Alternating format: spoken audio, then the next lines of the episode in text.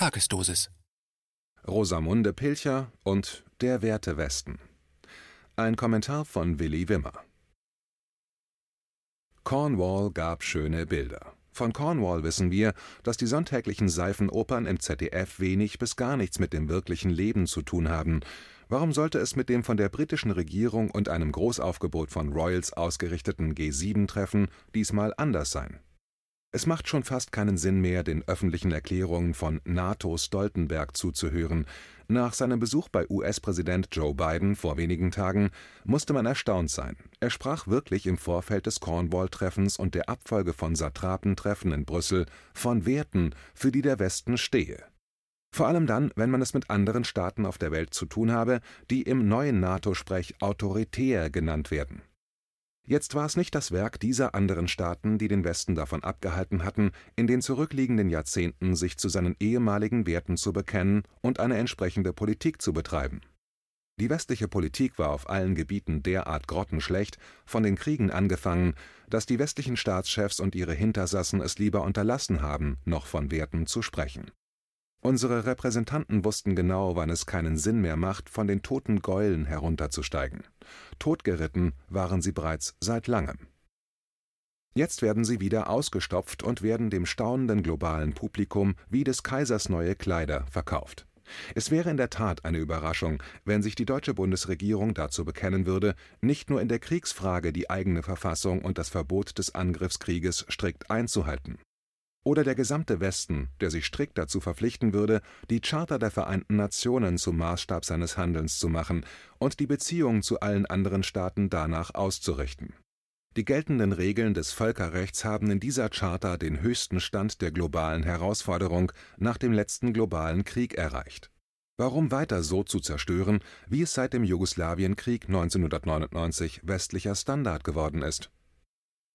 Dieses Cornwall-G7-Treffen hat die Karten auf den Tisch gelegt, und das gleich in mehrfacher Hinsicht.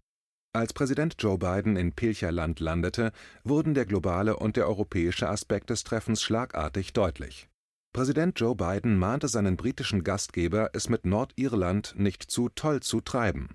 Gerade die Kombination aus Karfreitagsabkommen und EU-Mitgliedschaft von Irland und Großbritannien hatte die Grundlage dafür geschaffen, den Bürgerkrieg von Nordirlands Straßen zu verbannen Briten-Premier Boris Johnson lässt seit dem Brexit nichts unversucht, die EU und Irland damit vor eine geradezu unlösbare Frage zu stellen: Nutzung eines Schlupfloches von britischen Gütern für Lieferungen in den europäischen gemeinsamen Markt oder Kenntnisnahme der Gegebenheiten in dem britischen Besatzungsgebiet auf der irischen Insel zur Vermeidung eines Krieges im Wertewesten, auch dann, wenn man ihn Bürgerkrieg nennt Deutsche Diplomaten, die die entsetzlichen Balkanverhandlungen in den 90er Jahren erleben mussten, sprechen noch heute davon, in welch perfider Art und Weise jede friedliche Regelung auf dem Balkan daran scheiterte, dass die Briten die Lage zwischen England, Schottland, Wales und Nordirland im Auge hatten und den Zusammenhalt des Vereinigten Königreichs auf dem Balkan glaubten verteidigen zu müssen.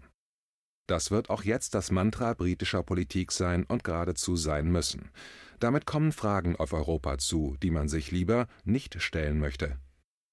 Dazu kommt allerdings auch, dass Präsident Joe Biden keinen Zweifel an seiner irischen Herkunft lässt. Für Boris Johnson muss das so etwas wie das Auftauchen des Leibhaftigen sein. Bevor Joe Biden als US-Präsident China bezwungen haben dürfte, ist es wahrscheinlicher, dass er als Schöpfer der irischen Einheit und der Wiedervereinigung der getrennten Teile auf der irischen Insel in die Geschichte zumindest der Iren eingehen könnte der französische Präsident Macron hat in seinen Gesprächen mit Premier Johnson über Nordirland und die Komplikationen nach dem Brexit deutlich gemacht, wie er die britische Haltung sieht. Es ist eben ein Unterschied zwischen der Wurst, die aus Toulouse, Lyon oder Bordeaux kommt und in Paris verzehrt wird, und dem, was aus Belfast nach London geht. Das Karfreitagsabkommen sagt dazu alles es war allerdings nicht nur die Nordirland-Frage, die in Cornwall in dem Augenblick aufschlug, als Air Force One mit quietschenden Reifen den Boden von Pilcherland berührte. Mit einem wachen Verständnis für historische Fakten erinnerten Präsident Joe Biden und Premier Boris Johnson wenige Tage vor dem Gedenken an den 22. Juni 1941 und damit den Beginn des Krieges durch das Deutsche Reich gegen die damalige Sowjetunion an das Schlüsselelement für die Durchsetzung von Interessen der angelsächsischen Welt Die Atlantic Charta aus dem Sommer 1941, vor 80 Jahren eben, wie auch der Krieg des Deutschen Reiches gegen die Sowjetunion.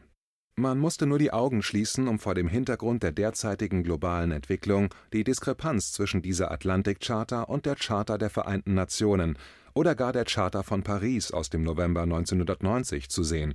Es ist nicht die UN-Charta, die nach dem Urteil fast aller Völker der Maßstab und das Mittel für eine gedeihliche Zusammenarbeit ist. Die Welt ist die Operationsbasis für die Kerngedanken der Atlantic Charta, die angelsächsische Dominanz global sicherstellen soll.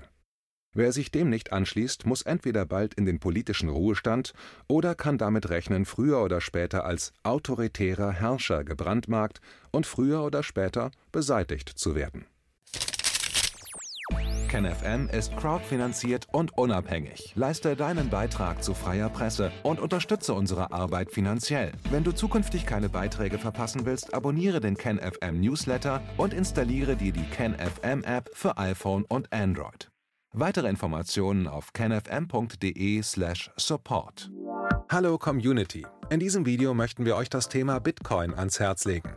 Wir werden euch erklären, was Bitcoins sind, wie man damit bezahlen kann und welche Bedeutung diese Währung für KenFM hat. Viele von euch haben sicher schon von Bitcoin gehört oder nutzen es sogar privat. Wie ihr KenFM mit Bitcoins unterstützen könnt und warum das für uns aktuell sehr wichtig ist, verraten wir euch jetzt. Das ist ein Bitcoin. In Wirklichkeit existiert so ein Bitcoin aber gar nicht. Es gibt ihn nur virtuell im Internet als digitale Währung in einem digitalen Konto. Bitcoin ist eine sogenannte Kryptowährung, die bekannteste weltweit. Man kann damit via Computer oder Smartphone einkaufen, spenden oder sich gegenseitig Bitcoins zuschicken. Bitcoins kann man wie Währungen oder Edelmetalle zum aktuellen Wechselkurs kaufen, verkaufen oder von Freunden zugeschickt bekommen. Einzige Voraussetzung ein E-Wallet, zu Deutsch eine elektronische Geldbörse. Das ist ein Account oder Konto, über das man Bitcoins empfangen oder versenden kann. Wie ihr wisst, nutzen auch wir bei KenFM schon seit ein paar Jahren Bitcoin, damit wir im Notfall auch finanziell unabhängig bleiben können, zum Beispiel von Banken, die uns nicht mehr mögen. Da viele Banken mit unserer Berichterstattung nicht einverstanden sind und nicht im Zusammenhang mit KenFM genannt werden möchten, kam es in den letzten Monaten so weit, dass uns gar keine Bank mehr mag. Weshalb wir leider damit rechnen müssen, vom kompletten IBAN-Zahlungsverkehr ausgeschlossen zu werden. Deshalb der Appell an euch, Beschäftigt euch jetzt schon mit der Funktionsweise von Bitcoin, damit ihr uns auch im Notfall trotzdem weiter unterstützen könnt. Alles, was ihr dafür tun müsst, ist, eure bisherige Unterstützung in Euro einfach in Bitcoin an uns zu senden. Dazu legt ihr einfach eine kostenlose E-Wallet an, wandelt einen Betrag eurer Wahl in Bitcoin um und sendet uns diesen an unseren Bitcoin-Account. Den Link findet ihr unter jedem unserer Beiträge sowie unter diesem Video.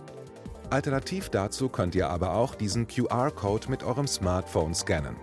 Übrigens, eine detaillierte Schritt-für-Schritt-Anleitung haben wir zum Nachlesen für euch schon einmal vorbereitet. Ihr findet sie auf canfm.de/bitcoin. Ob Bitcoin oder Kryptowährungen wirklich die Zukunft des Geldes sind, wissen wir nicht.